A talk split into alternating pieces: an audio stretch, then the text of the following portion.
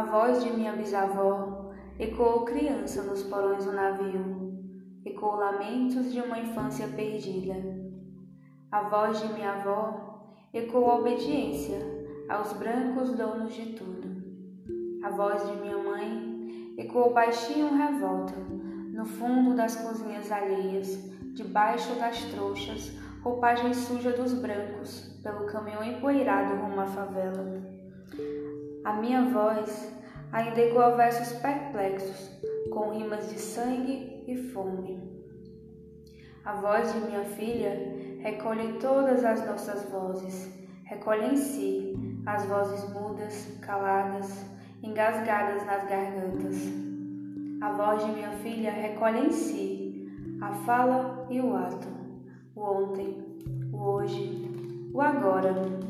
Na voz de minha filha se fará ouvir a ressonância, o eco da vida liberdade. Vozes Mulheres, Conceição Evaristo.